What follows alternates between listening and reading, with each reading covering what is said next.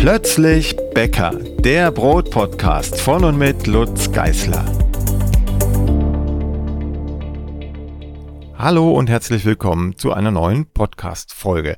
Heute spreche ich mit François Kiefer, ein ehemaliger Heizungs- und Sanitärmeister, Meister ist er immer noch, aber im Ruhestand, der seinen eigentlichen Beruf, nämlich den des Landwirts, wieder aufgenommen hat im Ruhestand und seit etlichen Jahren, seit zwölf Jahren ungefähr, ganz seltene, verschiedene und eigene Weizen, Dinkel und Roggensorten züchtet und anbaut, daraus Mehl malt und Brot bäckt.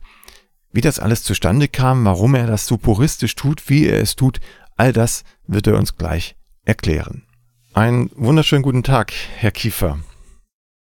Ja, hallo. Freue mich, einen Podcast mit Ihnen zu machen. Ja, ähm, Sie haben mir ja im Sommer eine E-Mail geschickt, überraschenderweise. Also ich kannte Sie vorher nicht und auch nicht das, was Sie tun, fand aber die Schilderungen darin so spannend und interessant, dass ich Sie gleich zum Podcast eingeladen habe. Das hat jetzt beim dritten Anlauf geklappt. Wir hatten ein paar technische Schwierigkeiten, aber die haben wir überwunden. Und ich möchte vielleicht einsteigen ins Gespräch mit einem kleinen Zitat aus Ihrer E-Mail, ähm, das da lautet, der Geruch von Lindan, welches über alle Gerätschaften versprüht wurde und in die Backform tropfte, blieb mir im Bewusstsein. In den nachfolgenden Jahren habe ich immer wieder mal Brot in den Mülleimer geschmissen, da der Geschmack von diesem Insektizid im Brot war. Heute gibt es andere Mittel, ob die besser verträglich sind, sei einmal dahingestellt. Dieser Satz oder diese beiden Sätze haben mich schon ein bisschen aufgeschreckt, denn das äh, kannte ich gar nicht, ähm, auch nicht aus Schilderung von der Vergangenheit, aber das war einer der Gründe, die sie dazu bewegt haben, so habe ich das rausgelesen, letzten Endes wieder Landwirt zu werden. Denn sie haben in den 70er Jahren angefangen, Land, als Landwirt zu arbeiten, haben dann eine quasi Pause eingelegt als Heizungs- und Lüftungsbauer und sind wieder zurückgekommen. Und diesen Weg würde ich ganz gern einmal nachzeichnen. Vielleicht fangen wir auch chronologisch an. Was hat Sie denn in den 70er Jahren dazu gebracht, Landwirt zu werden? Ja, das war ja früher eigentlich ganz logisch. Man wurde als ältester Sohn geboren und man hat dann von den Eltern gesagt bekommen, du bist der Älteste. Normalerweise übernimmt der Älteste den Bauernhof. Und äh, das hat mir auch eigentlich gefallen. Ich war gerne in der Landwirtschaft tätig. Ich habe gern mit Tieren und mit Pflanzen, mache ich ja auch heute noch. Und dann war das für mich ganz logisch. Ähm, du übernimmst den Bauernbetrieb, bin dann in die Landwirtschaftsschule gegangen und habe dann ähm, äh, 1975 angefangen bei meinem Vater im Betrieb und habe schon mit 19 Jahren dann den Betrieb übernommen und war selbstständig. Habe aber dann auch sehr schnell gemerkt, dass das als Bauer sehr schwierig war. Ähm, man hat sehr viel gearbeitet und konnte selbst die Preise nicht gestalten. Das heißt, ich arbeite und liefere irgendwas ab und der, der mir das abkauft, sagt mir, was ich dafür bekomme. Und das passt ja nicht. Man kann ja nicht äh, seinen Preis berechnen, man muss den Preis nehmen, den man bekommt. So dass ich dann irgendwann relativ schnell gemerkt habe, dass da geht nicht. Stand auch viel allein da. Damals waren die Betriebe zwar kleiner, aber es war viel Handarbeit. Und es gab keinen Samstag und keinen Sonntag. Und dann bin ich dann mit 21 wieder auf die Schule gegangen und habe den Betrieb nebenher gemacht. Und das hat dann sieben Jahre gedauert, bis ich den Meister hatte. Als Heizungs- und Lüftungsbauer? Als Heizungs- und Lüftungsbauer. Dann habe ich noch den Meister gemacht für Sanitär. Das waren damals zwei. Denn früher waren wir nicht so schlau wie heute. Heute gibt es nur eine Meisterprüfung, weil die Leute wahrscheinlich schlauer sind. Ich weiß es nicht. Jedenfalls wäre der, finde ich, dass man das auch in der kurzen Zeit nicht hinkriegt. Merkt man auch an den Arbeiter heute. Mhm. Ich habe hab schon gesehen, der Betrieb, den Sie aufgebaut haben, den gibt's ja immer noch und, und der läuft weiter. 200 Mitarbeiter habe ich gelesen. Das ist also schon, also wenn, wenn Sie was tun, dann wohl mit Nachdruck und mit sehr viel Engagement. Ja, man versucht dann schon etwas draus zu machen, das Bestmögliche. Es muss natürlich nicht immer funktionieren. Also, ich meine, es ist vor allem, wo, wo ich jetzt Brot mache, ist etwas, äh, was schwierig ist. Also das, was wir jetzt machen, ist relativ schwierig. Hat sich auch als noch komplizierter hingestellt, als ich gedacht habe, weil die Leute hier auf jeden Fall eher nicht bereit sind, mehr auszugeben. Mhm. Da kommen wir vielleicht gleich noch hin. Ähm, also den, den Bogen haben wir schon gespannt. Sie haben das Metier gewechselt und sind dann aber ähm, eben auch wieder zurückgekommen. Ich hatte schon kurz das Zitat genannt. Das war einer der Gründe, aber sicherlich nicht der einzige. Nee, dann war natürlich irgendwann ähm, nach 30 Jahren Heizungs, Heizungsbauer und Lüftungsbauer hat man irgendwo keine Lust mehr darauf, muss man mal was anderes machen. Das kommt ja auch dazu. Und damals war ich auch schon relativ weit wieder in diese Weizengeschichte reingegangen, äh, da ich eigentlich auch irgendwo im Kopf hatte, du willst mal Brot essen, wie das mal vor 100 oder 200 Jahren war, geschmeckt hat und gemacht wurde. Und nicht, ähm, das ist ja nicht vergleichbar mit diesem Brot von heute. Und äh, das war auch einer der, der Punkte, die mich dazu gebracht haben. Natürlich, weil die Qualität mir nicht gefallen hat und ich dann ähm, immer mal wieder gemerkt habe, hm, das Brot da schmeckt aber wirklich nicht. Und äh, dann habe hab ich eben mit diesen alten Weizensorten angefangen. Das hat aber relativ lang gedauert. Also ich glaube, ich war sechs Jahre dran, bevor wir das erste Brot gebacken haben. Nur äh, ausgesät und geguckt, was dann machbar wäre und was funktioniert. Im Garten zuerst natürlich. Mhm. Und dann sind wir irgendwo so auf 100 verschiedene Sorten, werde ich heute sein. Da muss ich aber jetzt mal ein bisschen abspecken, weil das kann man nicht alles behalten. Ähm, mittlerweile habe ich auch ein paar andere Sachen da im Kopf äh, mit, mit äh, so Weizen, die bei mir entstanden sind und auch schon getestet. Aber das dauert natürlich auch zehn Jahre. Mhm. Sie, Sie haben, haben ja geschrieben, Sie haben dann die am Anfang die einzelnen Sorten, die die Basis für die heutige Vielfalt waren, äh, zusammengesammelt. Ne? Irgendwie ein, zwei ja. Körner da und zehn Körner von dort. Und daraus haben Sie genau. die Vielfalt gebaut, die Sie jetzt gerade beschrieben haben. Genau, wir haben jetzt ungefähr zehn Sorten, die vermehrt sind, was eigentlich relativ schwierig ist. Ab einer gewissen Größe muss man ja viel mit der Hand arbeiten und dann danach müsste man einen kleinen Mähdrescher haben. Äh, da habe ich mal Glück gehabt, dass einer mir das gemacht hat, ein Jahr, und dann bin ich da ein gutes Stück weitergekommen. Ähm, einer, der sich so einen äh, Parzellenmähdrescher gekauft hat und ihn nicht gebraucht hat. Ähm, dann haben wir einen Start gehabt, wo wir eben einen halben Hektar oder einen Hektar oder so gesät haben und dann war natürlich genug Saatgut da.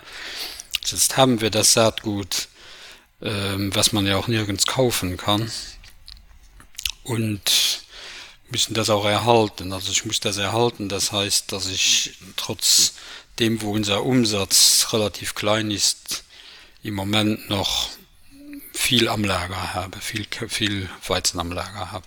Mhm. Ähm, was sind denn die Selektionskriterien für Sie gewesen, wenn Sie aus diesen ja. 100 Sorten sozusagen auswählen mussten und immer noch müssen? Was, was nehme ich da? Was ist das Kriterium oder was sind die Kriterien dafür? Ja, es ergibt sich eigentlich viel von selbst. Eben Weizen, der umfällt, dann stehen die ja nebeneinander und man sieht genau mit dem Wetter, dieser Weizen, der entwickelt sich schön und fällt nicht. Anderer, der, der lagert und das können wir schlecht gebrauchen. Also Weizen, alle, alten Weizen lagern, aber die einen viel schneller als die mhm. anderen. Mhm. Und dann gibt's ja auch dann ein bisschen Zufall. Man kriegt irgendwas und es gefällt einem und der entwickelt sich auch am besten und dann kommt man dahin. Also unser Hauptweizen, das ist eigentlich so ein bisschen ein Zufallsprodukt gewesen. Hat sich dann am besten bewährt und am Anfang hat er mir nicht gefallen, hat war auch nicht so toll. Äh, hat sich aber dann schnell angepasst, weil wir kriegen das ja und das wird ja nicht mehr richtig kultiviert, also benutzt. Von das, das kam, der kam aus der Innere raus, also Frankreich, und hat, hat dann ein bisschen gebraucht. Nach, nach drei, vier Jahren war der dann sehr schön. Also es gibt auch Weizen, die ganz krank waren, äh, nur Gelbrost äh, oder so kann man natürlich mhm. nicht gebrauchen, die fliegen raus. Dann irgendwann backt man mal ein Brot damit. Und eigentlich weiß man auch schon vorher, also ich wusste immer, für was das zu gebrauchen ist, so ziemlich, ohne mal jemals ein Brot gebacken zu haben.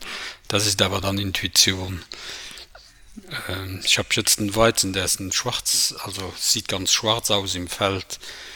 Und ich habe immer gedacht, der ist gut für, für Nudeln oder sowas. Und da haben wir diesmal zuerst Brot damit gebacken. Und mit dem Weizen kann man überhaupt kein Brot backen. Also das ist nur auseinander gebrückelt. Und dann habe ich mal Nudeln damit jetzt gemacht. Super gut. Bleiben schön fest. Also irgendwie hat man das so im Gefühl. auch zum Teil, was zu gebrauchen ist und was nicht. So, so sind die eigentlich die Kriterien, also über Krankheit, über danach dann, äh, wofür man sie gebrauchen kann.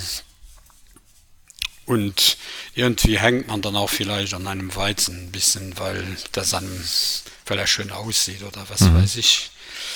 Ähm, ja, dann haben wir ja auch sehr alte Sorten. Äh, Habe ich einen, einen wilden Weizen, der so eine Tonne pro Hektar bringt. Aber nicht schlecht. Und äh, die, äh, die Aussaat oder die, die Kultivierung bezieht sich nur auf Weizen oder haben Sie auch andere Getreide, Getreidearten? Äh, ja, wir haben jetzt äh, Hafer, Nackthafer machen wir mhm. in diesem Jahr zuerst äh, verkauft, jetzt ein bisschen, haben dann nochmal gesät, hat sich aber sehr gut sehr gut entwickelt. Ja, dann haben wir, habe ich so eine Gerste von jemandem bekommen aus dem Peru, äh, die Brot backen würden damit. Da bin ich aber noch nicht sehr weit. Also haben, ich habe ihn jetzt ein paar Jahre vermehrt. Erstens im Frühjahr, dann wird es nie schön. Dann haben wir ihn mal über den Winter gelassen.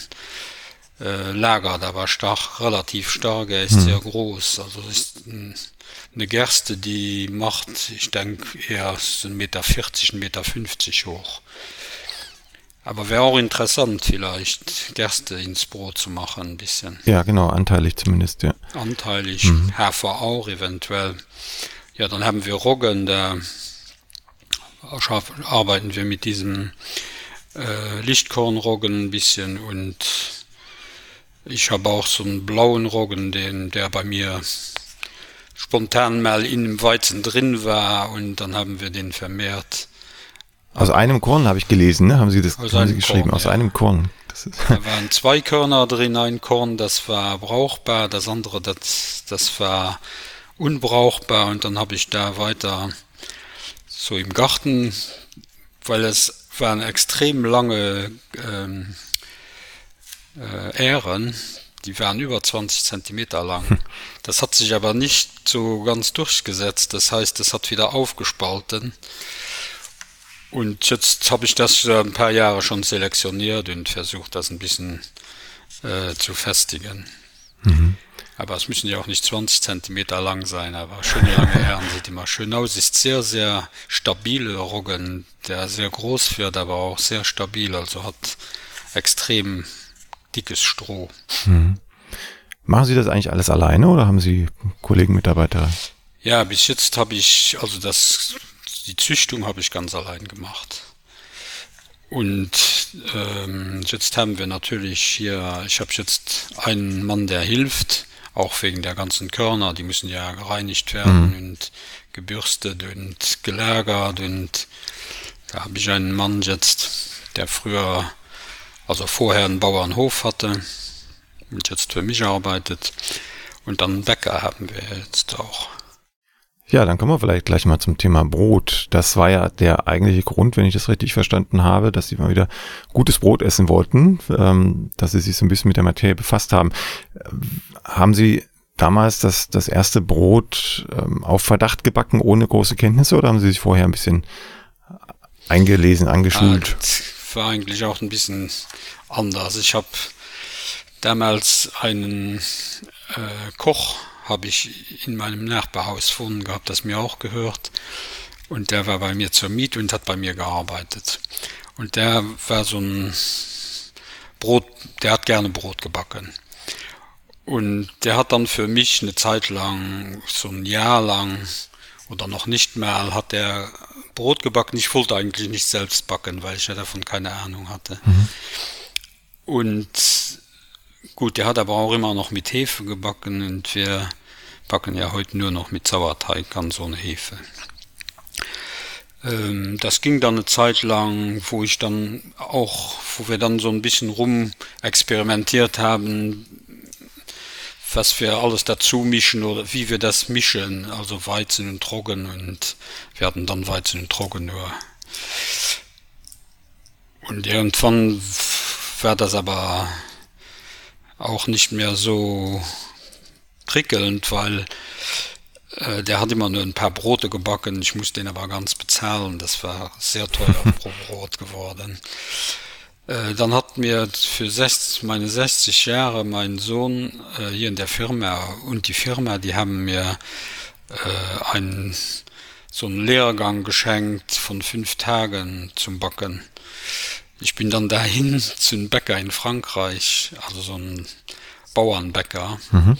War aber ein sehr guter Mann, muss ich sagen. Da habe ich Glück gehabt. Ähm, der war früher Bäcker im Elsass und hat dann sich in, in Frankreich, also näher in der Normandie, hat er sich einen kleinen Hof gekauft, hat selbst seinen Weizen gemacht und geerntet und dann hat er Brot gemacht da für die Leute. Und da habe ich gemerkt, da waren die Leute aber sehr interessiert. Er hat zweimal die Woche gebacken und da standen die Leute zur Tür raus und haben gewartet, dass sie Brot kriegen. Und ähm, da habe ich dann gesehen, wie eben in Frankreich so ein Bäcker mit nur mit Sauerteig backt.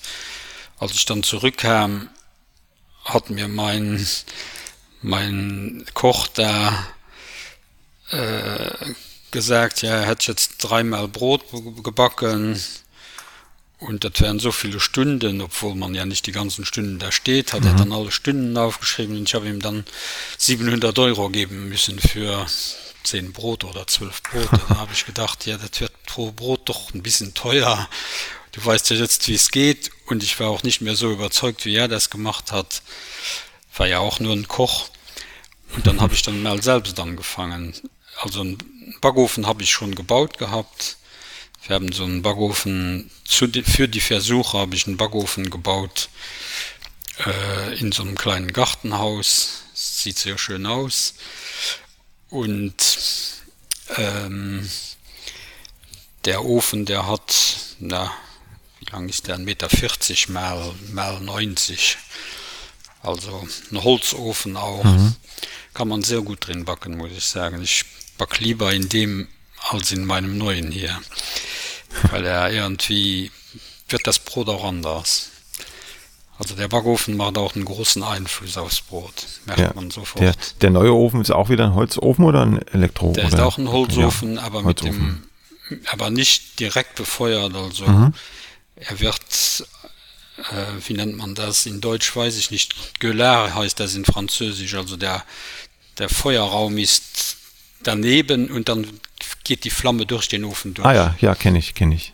Ich kann aber auch gerade den, den Begriff nicht nennen, weiß ich nicht. Aber ich weiß, ja, was Sie meinen. Ich ja. schütze auch den Namen nicht.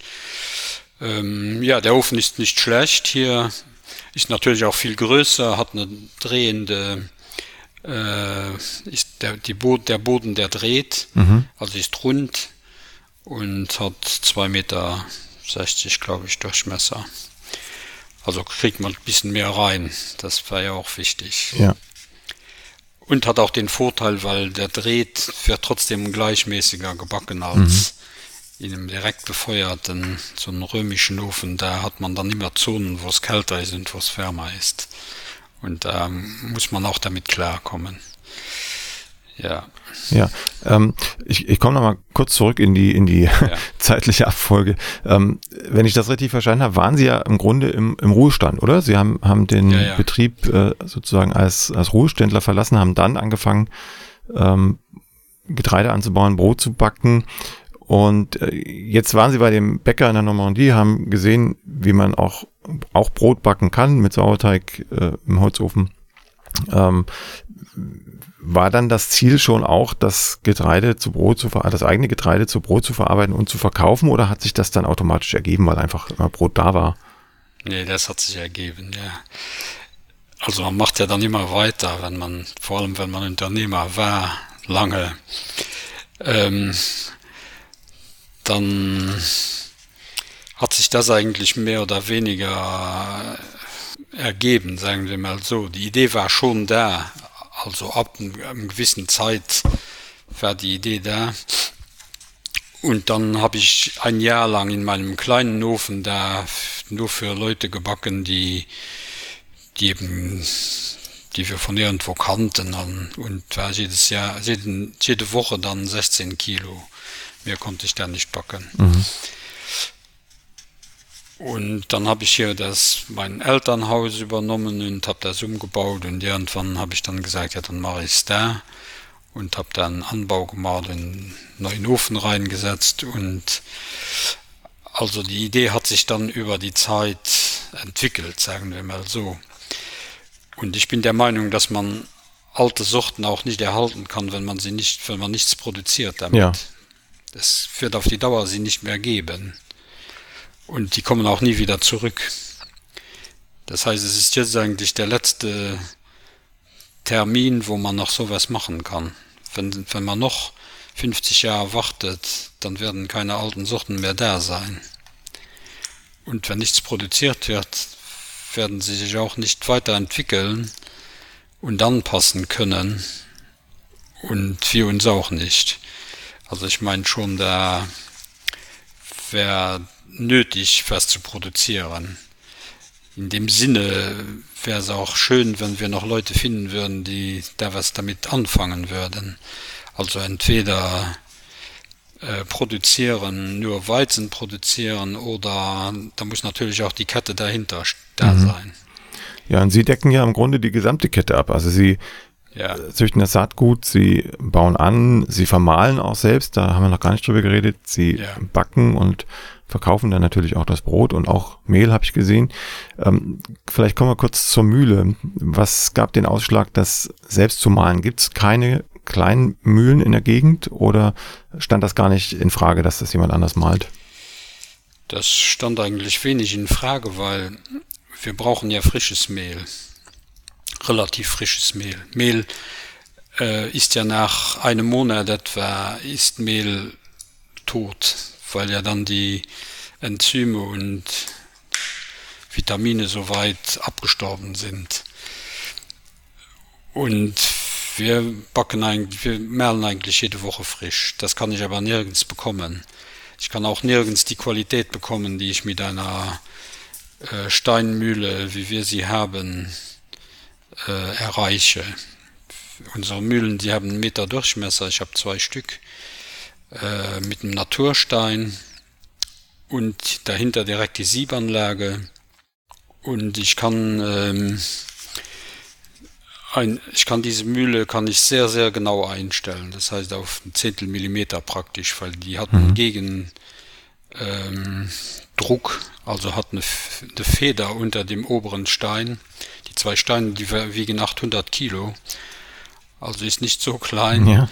Und dann mit diesem mit diesem Gegen, mit diesem Gegendruck kann ich natürlich die, den Stein ganz genau einstellen auf die Distanz, die dazwischen ist. Mhm. Und da der Weg lang genug ist bei einem Meter Stein, kriege ich dann ein sehr feines Mehl eigentlich äh, raus und ich habe das ganze Korn gemahlen, was ja in der modernen Mühle keiner mehr macht. Ich mahle immer das ganze Korn, so dass ich den Keim und auch noch ein bisschen Schalenanteil im Mehl drin habe, das auch fein vermahlen ist. Und dadurch habe ich eine ganz andere Mehlqualität. Also das wäre eigentlich der Ausschlag. Mhm. Äh, und sind eigentlich dann mehrere Faktoren. Ich bin auch nicht abhängig, kann auch wenn es sein muss fünf Kilo malen von irgendwas zum Versuchen und habe immer die Qualität, die ich brauche. Ja, ich schweife ganz kurz ab. Wie sieht's denn in Luxemburg aus mit der Mühlenlandschaft? Gibt's auch noch kleine Mühlen, also die Na, wenn man in ihren, in ihren Dimensionen vermahlen würden, oder ist es alles quasi industriell geprägt? Nee, das, also in meinen Dimensionen gibt's keine. Da gibt's nur noch ein paar große und die wären auch nicht interessiert, glaube ich, für irgendjemanden da äh, ein paar Tonnen oder zu malen und dann hätte ich ja das Mehl ewig rumstehen. Mhm. Was bei dem Mehl, wo viel Fette drin sind, auch überhaupt nicht geht, das wird irgendwann ranzig. Mhm. Gibt es denn Interessenten am Mehl, an ihrem Mehl, also dass sie nicht alles verbacken müssten, sondern dass, äh, und seien es nur Hobbybäcker, dass, dass die Interesse daran haben, das Mehl auch zu kaufen? Ja, ein paar Hobbybäcker, wir müssen aber da noch, da müssen wir aber was machen. Also wäre auch schon gut, wenn wir einen richtigen Bäcker hätten hm. und eben ein bisschen Quantität äh, machen könnten, weil ähm, die Lagerung und das Ganze kostet doch einiges Geld. Äh, die ganzen Maschinen, um zu reinigen, sind mehrere, die man braucht. Äh, wird eigentlich eine relativ teure Infrastruktur und mit paar Kilo, wo wir für, für Leute hier, die selbst backen, verkaufen, geht eigentlich, reicht eigentlich nicht. Mhm. Geht denn das, das Mehl auch Richtung Deutschland oder ist es im Moment noch innerhalb von Luxemburg zu haben? Ja, ist egal. Also wir können ja überall hin liefern oder die Leute, die Deutschen sind ja nicht weit weg. Ja. Von uns, wir sind nur elf Kilometer hier von der Grenze. Ja, ich frage ganz vorsichtig, weil wenn, wenn äh, zumindest grenznahe Hobbybäcker das hören, ähm, ob sie eine Chance haben, ans Mehl zu kommen. Weil das ja klar, wir, also wir wären froh, wenn wir einen regelmäßigen Kunden hätten. Hat mal einer, einer hier versucht, die nur ähm, also die machen so so kleine Plätzchen, so Zeug. Mhm. Das wäre der dann zu teuer. Man muss ja auch dann über den Preis diskutieren. Also wir sind schon so ganz billig kann man das Mehl nicht machen. Aber hängt natürlich sehr von der Quantität ab. Das heißt, wenn ich mehr mache, dann rentieren sich meine Maschinen besser und es wird, es kann billiger werden. Aber wäre schon interessant auf jeden Fall. Ähm, und wir suchen auch jetzt irgendwie da Bäcker zu finden, die mhm. das machen wollten. Ja, vielleicht hört der ein oder andere die Folge und äh, hat Interesse und meldet sich bei Ihnen. Das wäre natürlich ein schöner Nebeneffekt neben der Wissensvermittlung. Okay, Mehl, Mehl haben wir gemahlen. Sie sagen, Sie meinen es sehr fein. Meinen Sie es äh, so fein, wie es geht, oder haben Sie da auch eine gewisse Grenze? Es hängt von ein bisschen ab von dem Mehl und also es, es ist die Mühle, die das Mehl die entscheidet darüber. Wenn die Körner weicher sind, dann muss ich die Mühle weniger äh, fest einstellen, sonst verkleben mir die, mhm. Die Siebe. Da in verschiedenen Mehlen sehr viel Fette sind, die sind sehr schwer auch. Und ganz fein geht bei verschiedenen nicht, so 120 Mikron, das geht nicht bei jedem Mehl. Da müssen wir auf 160 gehen. Also wir machen das normalerweise so zwischen 160 und 230 Mikron. Mhm. Roggen, äh, Roggen machen wir etwas, etwas gröber, weil, weil das so beim Roggen besser rüberkommt und weil sonst zu viel Verlust auch ist. Ja. ja.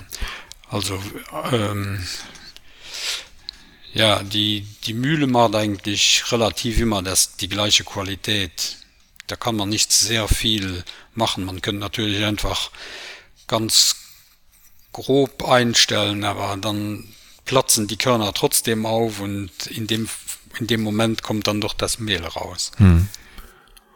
Ja. Wenn ich mir Ihre Philosophie so anschaue, und da, das ist wieder der Tipp an die Hörer, äh, lohnt sich auch der Blick auf die Internetseite von Ihnen, da kann man das alles schön zusammengefasst nachlesen, ähm, dann ist es ja schon durchdacht. Also es wirkt sehr durchdacht und in jeder, jeder einzelne Schritt, jede einzelne Phase auf dem Weg zum Brot, vom Saatgut angefangen, ist ähm, aus meiner Sicht so angelegt, dass man es eigentlich nicht besser machen kann von der Nachhaltigkeit, von den Überlegungen, von der von von der ich nenne es mal Sauberkeit der der Verfahren. Also da kommt nichts rein, was nicht reingehört. Da wird nichts gemacht, was nicht unbedingt nötig ist. Auch das ist ein Prozess gewesen über die letzten 10, 12 Jahre oder war das von Anfang an klar, dass Sie das so puristisch durchziehen wollen? Also eigentlich ist das für mich schon lange klar. Ich war ja in der Landwirtschaft und wir haben Landwirtschaft gemacht, was heute Bio heißt, hat ja jeder gemacht. Mhm. Man braucht ja nur eine, eine halbe Kuh äh, für einen Hektar auf, auf ewige Zeiten fruchtbar zu behalten. Also pro Hektar an, anderthalb mhm. Kuh. Und das hat auch immer funktioniert. Und wir hatten natürlich nicht 100 Doppelzentner pro, pro Hektar oder 80 oder 60, wie das heute im Durchschnitt ist.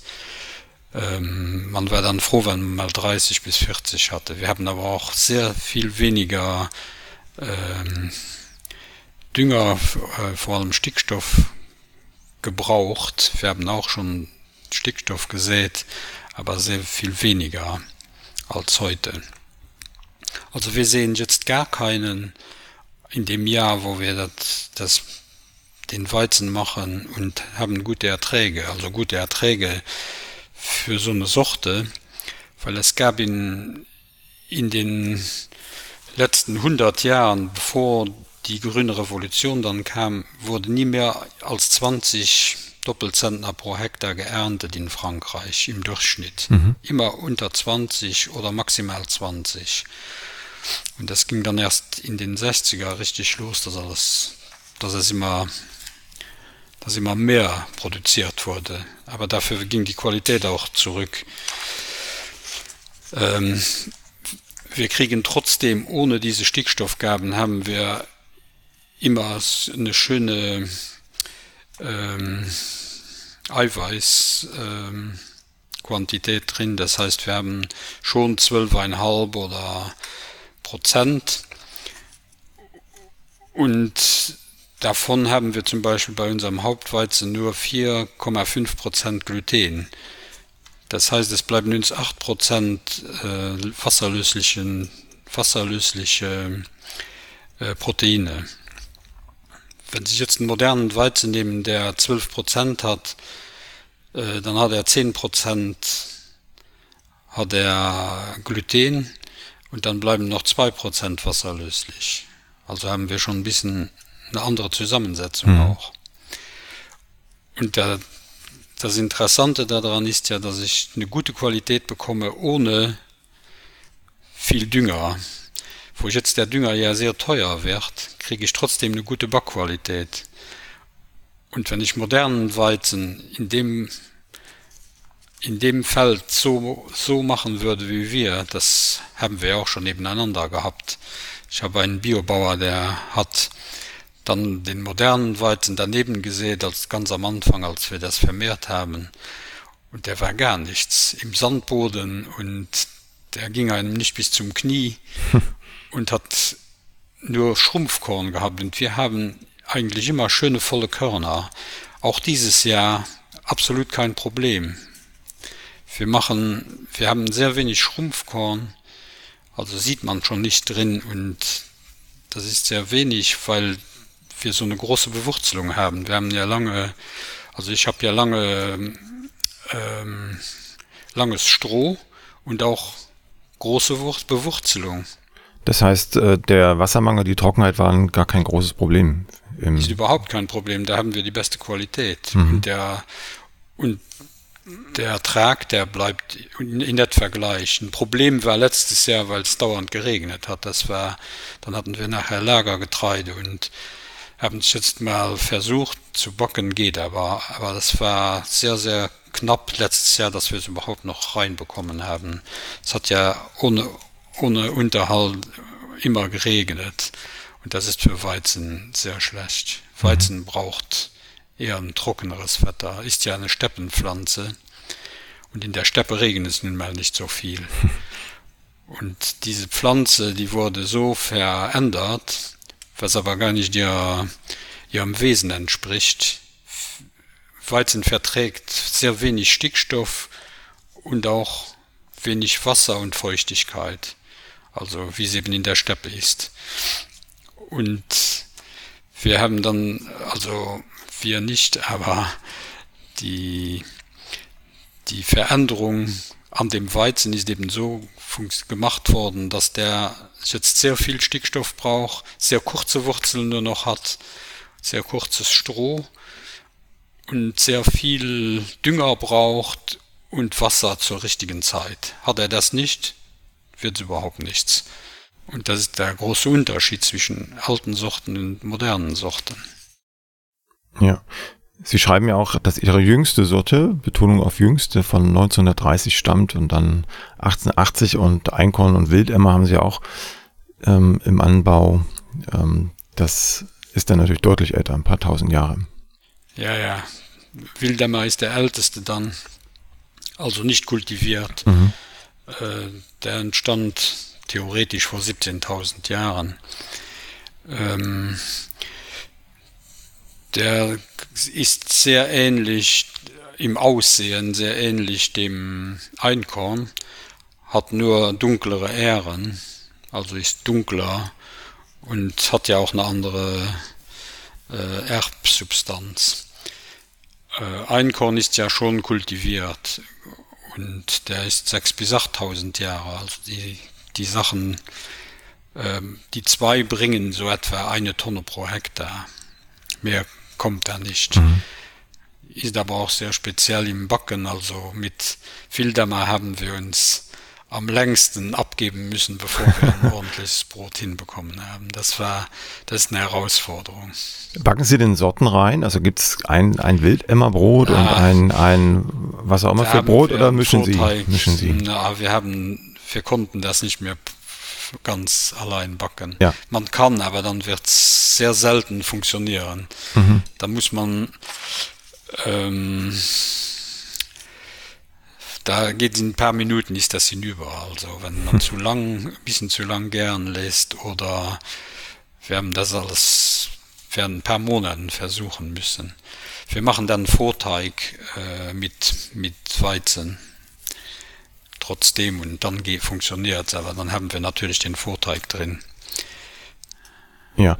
Ähm, anders kriegen wir diesen ähm, das Gluten von, vom Wildemmer ist so weich und so schnell äh, zersetzt das sich. Nach fünf Stunden, im, wir haben auch Sauerteig damit probiert, ist auch nichts. Weil nach fünf Stunden entsteht Wasser drauf und dann ist das total ver, ver, vergoren. Mhm. Ja, da fehlt es dann an der, an der, an dem Haltevermögen, ne? Da ist kein, kein stabiles Teiggerüst mehr da. Genau, ja. Ja. Genau. Ja, da sind wir schon mitten im Backen. Ähm, was haben Sie denn für Brote? Wie oft backen Sie die? Wie ist die, die Preislage? Das muss ich auch fragen. Ähm, zumal ja jetzt die Brotpreise eh anziehen durch Energie und so weiter Probleme. Wir, wir nehmen das übrigens auf, das muss ich noch dazu sagen, Ende September 2022, mitten in der sogenannten Energiekrise. Sie backen ja alles mit, mit Holz, insofern sollte das vielleicht gar kein großes Thema sein, oder? Ähm, vom, vom Preis her würde ich meinen, wir, wir haben 12 Euro pro Kilo Brot oder 10 Euro für, mhm. für Roggenbrot, also ist nicht gerade billig. Aber wir, haben, wir können die Preise auch halten. Meinetwegen werden mehr noch, weil die Körner, die sind am Lager und das Holz, das ist auch am Lager. Ja. Das heißt, wir haben genug Holz für ein Jahr zu backen mindestens. Ähm, wir sind da sehr unabhängig. Natürlich müssen wir auch hier ein bisschen Licht und ein bisschen Strom brauchen wir auch für die, für die Gärkabinen, für die Gär, Räume. Mhm. Aber das ist sehr wenig. Also, dass wir preislich nicht sehr abhängig sind von der Energiekrise. Martins ein Vorteil. Äh, jetzt kann man sagen, so für 500 Gramm Brot, das auch bei uns immer mindestens 500 Gramm hat, eher immer ein bisschen mehr. Ähm, 6 Euro kann man teuer finden oder nicht. Ich finde es also nicht zu teuer für das, was wir machen. Es hat ja, es, ist, es wird ja auch viel, viel teurer, den Weizen zu produzieren, da wir weniger Produktion haben. Hm. Äh, wird automatisch, muss ich schon was mehr hinlegen, um den Weizen zu, zu produzieren. Ähm, ja, Brote machen wir eigentlich ein, ein Basisbrot, das ist so, in Deutsch wird man das ein Bauernbrot nennen wahrscheinlich. Das ist dann so ein Weizen eben von 1880 äh, mit sehr wenig Gluten und da machen wir 25% Trocken rein und äh, feine Kleie. Bei unserer Mühle kriegen wir auch die Kleie in zwei Fraktionen, die grobe Kleie und die feine kleine Kleie. Und mit der feinen Kleie kann man eigentlich noch gut was anfangen. Mhm. Macht auch viel Geschmack rein und ist ja auch noch verdaulich. Ähm, mit diesem Brot machen wir dann auch so Körner rein oder Nüsse haben wir vier verschiedene, dann sind wir schon auf fünf.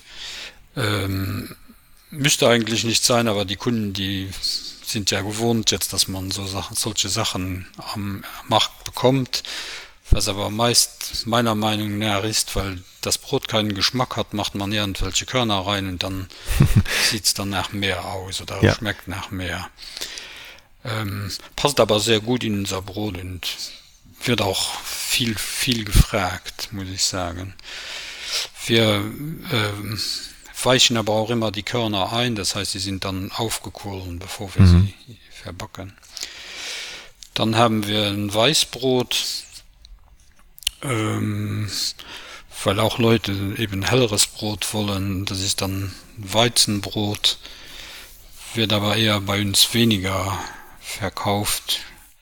Das ist dann eine andere Weizensorte, wo wir auch unsere Brioche backen. Die hat mehr Gluten. Ist auch nicht so eine alte Sorte. Ich hänge aber ein bisschen dran, weil das die allererste war, die ich irgendwo aus einem, aus einer äh, Besuch, aus einem Besuch in, in einem Museum habe ich das mitgehen lassen. Es ist aber keine sehr alte Sorte, muss ich sagen. Ich habe die aber schon bestimmt, soll ich sagen, 18 Jahre oder sowas habe ich sie immer wieder ausgesät, habe auch nur sieben Körner gehabt, hab, weiß nicht, was es ist, habe es dann sieben Korn genannt. Muss man ja einen Namen geben. Ja. Ja, dann ähm, haben wir auch äh, deutschen Weizen, Trittauer Goldkorn, damit backen wir unsere Baguettes und mischen den auch vielleicht in das Weißbrot in Zukunft. Das ist ein sehr schönes gelbes Mehl, ein bisschen gelbliches Mehl, aber sehr schönes Mehl.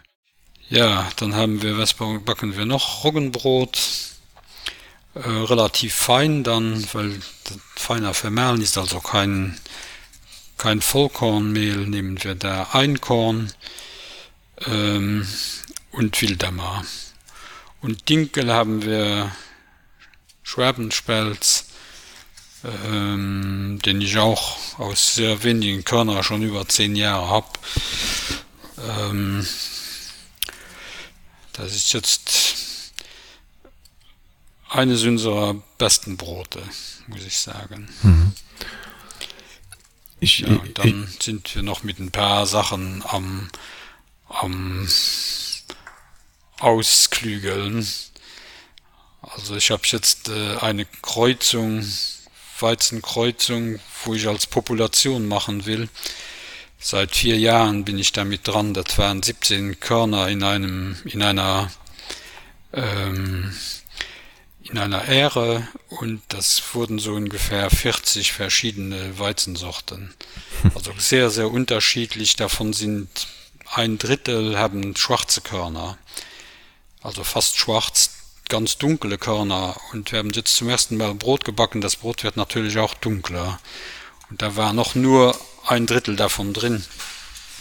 Also das ist eine Kreuzung von einem blauen Weizen mit äh, Schwerbenspelz, würde ich meinen, weil die standen nebeneinander und hm. es gab nur einen blauen, dann kommen daher die dunklen Körner, würde ich meinen.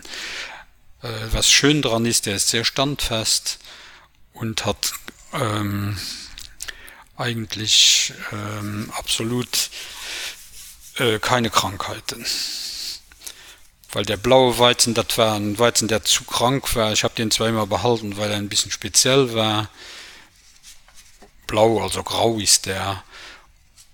Und dann entsteht auch gern eine Kreuzung weil der muss sich ja irgendwie verbessern. Hm. Und das sehe ich so dass das automatisch kommt wir würden das ja nicht wissen mit was kreuzen wir das und die Krankheit war dann komplett weg also die neuen daraus entstandenen Kreuzungen haben keine Krankheit. Und das Brot wird auch sehr gut, haben wir jetzt einmal nur versucht mit dem Rest, wo wir im Garten hatten. Und jetzt kommt dann noch immer Auslese, das dauert dann. Das wird noch ein paar Jahre dauern, bis wir das produzieren können. Also ein sehr langwieriger Prozess und Sie sind dann offenbar ein recht geduldiger Mensch. Damit ja, weil ich habe ja ich muss ja nichts damit schnell machen ich meine ich habe genug aber was so entsteht das lasse ich dann das merkt man ja dann ich habe auch einen ganz also einen schwarzen dinkel wo ich jetzt seit drei jahren dran bin da war nur war mir im feld von 50 jahr ist mir eine ehre aufgefallen die schwarz war habe ich gesät die hat natürlich wieder aufgespalten und habe dann jetzt äh, vielleicht 20 schwarze Ähren in diesem Jahr nach drei Jahren. Aber es ist sehr schön, sehr lang, sehr lange Ähren ist ein bisschen so in der Art vom, vom Schwerbenspelz, aber gibt es dann natürlich mit, äh, mit Grannen und ohne Grannen, das spaltet dann immer extrem auf, wenn es eine Kreuzung wird. Und dann lässt man sowas nicht gerne verkommen so ist das. Ja. sind sie denn im austausch mit anderen getreidezüchtern? Oder ist das wirklich eine, eine kleine insel auf der sie da arbeiten? Ja ist schon eher eine kleine insel. Ich guck mal ein bisschen nach links und reise aber so viel zeit bleibt ja auch nicht. Äh, die immer viel rum reisen oder die können sich ja damit nicht mehr abgeben. Und man muss das schon fast selbst machen. Ich sage immer warum machst du das? Ja weil kein anderer es macht. So ist das. Ja. Äh, so viel äh, kontakt habe ich da nicht nein. Mhm. ja wer weiß wer wer zuhört. Bin bin gespannt was nach der ausstrahlung passiert. Ähm, wie ist denn die die rückmeldung in der bevölkerung? Also irgendwer muss ja das brot auch essen dass sie da backen. Ähm, sie haben am Anfang schon so eine leichte Andeutung gemacht, dass es besser sein könnte, aber wie, wie schätzen Sie es ein? Ist da noch Luft nach oben oder ähm, wandelt sich ja. vielleicht auch was? Ich meine, das braucht relativ lang Zeit, also länger als ich mir das gedacht habe. Ähm, wir haben hier in drei Kilometer Umkreis haben wir sagen wir mal 10.000 mögliche Kunden mindestens. Und es ist aber eher wenig. Wir könnten so 120 Kilo am Tag machen. Wir machen aber manche Tage nur 20 Kilo oder mal 40. Über 60 kamen wir noch nie. Backen jetzt drei Tage die Woche und wollen jetzt noch einen Tag dazu machen. Ähm, ein bisschen schwierig also ich weiß die meisten leute haben überhaupt keine ahnung dass es sowas gibt und können sich nichts darunter vorstellen. Und dann ist man ja auch mal ein bisschen zurückhaltend. Und die leute sind auch sehr bequem luxemburg vor allem. Die wollen dann einmal in der woche einkaufen und dann alles auf dem gleichen auf der gleichen stelle kaufen. Man muss sich dann trotzdem zu uns hinbewegen. Und und da wir jetzt nur auf bestellung gemacht haben ist das auch ein bisschen schwierig sagen wir mal so also im moment ähm, seit dem jahr kostet das immer nur geld dass ich Brot backen darf. ähm, von Rentabilität können wir dann noch nicht sprechen. Ob das dann kommt, weiß ich nicht. Aber wir machen ja mal noch ein Jahr weiter. In dem Sinne, dass ich denke, man merkt aber jetzt, dass mehr gesprochen, mehr geredet wird. Also vor allem im Kreis von den Bauern hat mir schon einer vor zwei Wochen oder drei Wochen angerufen oder geschrieben. Das ganze Land würde ja über unser Weizen reden. Ähm, da kriegt man dann manchmal so zurück, dass trotzdem irgendwie was, was in Bewegung kommt. Mhm. Aber es braucht Zeit. Ja, aber insofern ist vielleicht die, die Situation, wie sie jetzt ist, also was den, den Klimawandel angeht, die Trockenheit, ähm, auch, auch die Energieprobleme, die, die jetzt anstehen, ist vielleicht das, das Gute im, im eigentlich Negativen, dass wieder drüber geredet wird, was es denn für Alternativen gibt und äh, dass es ja früher auch ging, obwohl man nicht die Energie hatte und äh, auch nicht ähm, die Möglichkeiten, die man in den letzten Jahrzehnten hatte, was den Ackerbau anging. Ja, und dann immer zu sagen, äh, ja, wir würden verhungern, wenn wir nicht diese Sorten hätten, das stimmt nicht. Es werden ja nur 20 Prozent des Weizens, der produziert wird, von Menschen gegessen. Alles andere kriegen ja die Tiere oder werden irgendwo äh, zu anderen Sachen verarbeitet. Und wenn wir weniger Ertrag haben, es, es braucht ja nicht viel. Wir haben mal 20 Hektar hier, vor zwei Jahren hatte ich 20 Hektar. Und damit kann ich schon so viel produzieren, dass die ganze Umgebung hier Brot essen könnte. Also, ich meine, das Argument, das stimmt auch nicht. Und vor allem für die Bauern wäre es ein großer Vorteil. Sie brauchen kein Saatgut. Das Saatgut kann ich immer wieder verwenden. Sie brauchen keinen Dünger, außer vielleicht ein bisschen Mist. Keine, keine Chemikalien, keine Pestizide. Nur ein bisschen nur säen und dann im Frühjahr wird's mal mit so einer Egge äh, ausgekratzt und dann kriege ich Weizen. Also ich brauche sehr wenig. Ich habe sehr wenig, was ich reinstecken muss. Hm. Wogegen ich bei modernen Sorten sehr viel reinstecken muss. Ich muss teures Saatgut kaufen, ich muss Dünger kaufen, Pestizide spritzen, sechsmal im Durchschnitt heute.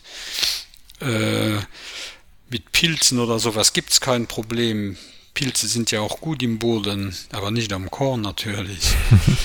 Und äh, weil ich so hohes Stroh habe, geht mein der Pilz sowieso nicht nie bis oben hin. Und komischerweise äh, haben wir auch sehr gesundes Stroh. Also obwohl dann die neuen Sorten äh, gegen äh, Pilze oder resistent ge, ge, gezüchtet würden, sind sie kränker als unsere, die nicht dafür gezüchtet sind, weil die in besseren Gleichgewicht sind. Und diese Sache, äh, diese Geschichte mit äh, Resistenz ist meiner Meinung nach auch das Problem, warum das sich nicht mehr gut ähm, verdaut. Weil die Pilze gehen ja in, den, in die Pflanze mit einem Enzym rein und dann wird eigentlich in diesen Pflanzen, die weniger vom Pilz befallen würden, wird eigentlich eine Resistenz gegen das Enzym, womit der Pilz in die Pflanze gehen will, äh, reingezüchtet. Und wir können aber Gluten zum Beispiel nur mit einem Enzym, mit der Amylase verdauen. Und dann ist der Blocker auch dafür da. Das heißt, es Enzym wird geblockt und kann, man kann es nicht mehr verdauen. Und das haben die alten Sorten, glaube ich, nicht in der Ausprägung. Die sind ausgeglichener. Hm. Geben Sie denn im Sommer in der Erntezeit auch die Felder frei für Besichtigungen? Also wenn Interessenten da wären, machen Sie Feldbegehungen und erklären das, was Sie tun am Feld direkt? Das haben wir mal gemacht, ja. Äh, Im Moment sind wir aus der Phase eigentlich irgendwie ein bisschen raus war auch jetzt weil wir weil ich das ganze ja organisieren musste und hier bauen äh, und produzieren ist ja immer ein bisschen aufwendig wenn man neuen ofen hat und neue ja. maschinen und also war jetzt wenig zeit für solche sachen aber wir haben natürlich feldbegehungen gemacht äh, ich habe auch mal schönes sehr schönes versuchsfeld gehabt vor drei vier jahren. Im moment machen wir weniger im versuch weil weil ja schon weil ich ja schon so viel hab dass irgendwie nicht mehr hinkrieg. Ja. und also die einzelnen felder kann man auf jeden fall besichtigen. Dieses jahr hatten wir hier sehr viel zusammen relativ nah zusammen so ziemlich alle suchten war schon schön also ist auch schön anzuschauen hm. aber nur wenn auch das wetter so wie dieses jahr ist dann steht alles schön und ist kein problem letztes jahr war es dann doch schon schwieriger hm. da der dann der weize nicht reif war und dann hat's dick drauf geregnet dann war alles umgefallen und wir haben gesagt in dem in den äh, weizen haben wir auch jetzt viele steinchen drin und mussten dann steiner kaufen weil ich kann das ja nicht vermehlen mit kleinen ja, steinchen ja. und so hat man dann immer wieder irgendwas was man braucht ja. ja schauen wir noch mal ein bisschen in die zukunft äh, wir hatten ja schon erwähnt eigentlich sind sie schon im ruhestand ähm, haben dann eigentlich erst angefangen mit der arbeit die sie heute tun wie soll denn die Zukunft aussehen? Was stellen Sie sich für die nächsten Jahre vor? Haben Sie noch Ziele, die Sie unbedingt noch erreichen wollen? Oder ist es eigentlich ganz gut so, wie es ist, dass es ähm, so vor sich hinläuft und Sie nehmen das, was da kommt? Ja, sagen wir mal, ähm, ich bin ja jetzt nicht mehr so jung, dass ich noch riesen ähm, Ziele hätte und bin auch davon äh, geheilt ähm, die Produktion wird auf jeden Fall nicht größer, was Brot angeht. Das reicht. Wie gesagt, wir können 120 Kilo am Tag backen, das wäre kein Problem. Und mehr ist auch nicht ange angesagt. Ich habe ja schon mal einen kleinen Betrieb zum großen gemacht. Und das war dann auch sehr anstrengend. Und dieser heute mein Sohn hat das ja übernommen sehr anstrengend. Und habe mir gesagt mehr als fünf Leute willst du nicht mehr. Und das ist schon viel und schon schwierig wenn ich jetzt einen Bäcker habe der wird krank dann entweder muss ich das dann übernehmen und ich muss immer da übernehmen wo einer Urlaub hat und krank ist oder so und bin ja auch schon 66 Jahre und das wird mir dann auch ein bisschen viel. Mhm. So die, die Geschichte denke ich von Großbäckerei, die wird es nie werden. Dann wäre auch nicht mehr die Qualität da. Ja. Ähm, Mehl könnten wir so 80 Tonnen zwischen 40 und 80 Tonnen im Jahr produzieren. Mehr würde ich da auch nicht dann anpeilen. Ähm, also die Geschichte hier war auch eher gedacht ein bisschen um auch so äh, eventuell Kurse zu geben oder für Schulen hatten wir es eigentlich gedacht. Ich habe auch eine Mitarbeiterin, die das machen sollte, die aber jetzt auswandern wird und die ähm, das auch gern gemacht hat, aber dann kam uns Corona ja dazwischen und ja. für hier mit Kinder das war ja unmöglich. Und dann haben wir das fallen lassen. Ähm, ich denke aber jetzt dass ich eher so privat Leuten die Brot selbst backen wollen dass man denen beibringt wie das geht. Also richtig Brot backen mit Sauerteig. Wenn, wenn ich ich gucke mir mal öfters so Sachen im Internet dann und dann muss ich immer den Kopf schütteln. Es ist nicht kompliziert weder Sauerteig noch backen. Ähm, und dann zeigt dir an deiner seine Brote, da die auch noch schrecklich aussehen und will den anderen sagen, wie man backt. Und davon gibt es ja jede Menge. das finde ich dann immer ein bisschen. Hm. Dann sage ich mir ja, wir könnten ähm, so Erbende organisieren, wo wir eine Einführung machen, welche äh, Ärten und Zuchten von, von Weizen gibt es, was kann man daraus machen und bisschen die gro großen äh, Linien und dann eventuell einen Tag, einen Backtag, wo man den Leuten dann zeigt, wie es geht und sie können selbst ein Brot mitbacken und dann äh, wissen sie, wie es funktioniert.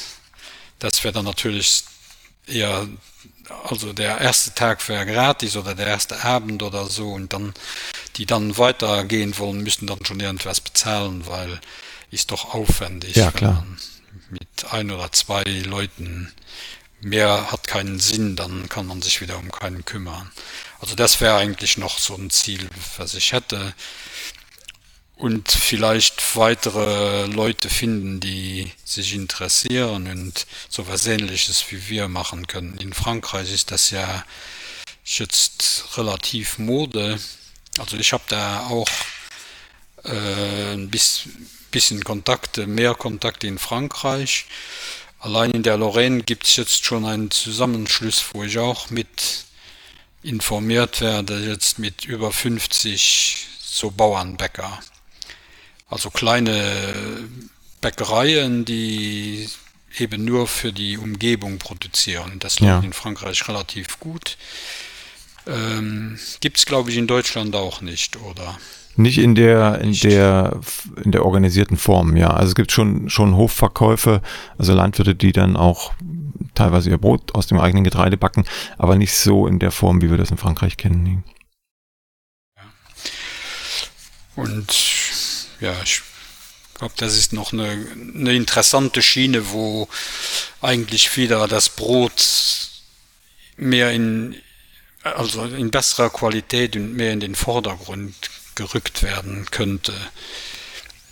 Weil jetzt ist Brot ja so ein Massenfabrikat, äh, wo man manchmal lachen muss, wenn man es sieht. Ich war mal in einem großen Geschäft letztes Mal, also hier so ein Lieferant für Restaurants und dann habe ich da so ein Brot, Brote gesehen. Den Namen möchte ich jetzt nicht nennen. In so einem Plastik so lange Dinger fertig geschnitten, viereckig. Also so ein Schaum. Mhm. Und dann frage ich mich, wer kauft sowas? Aber es wird verkauft und gegessen. Auch das noch, ja. ja.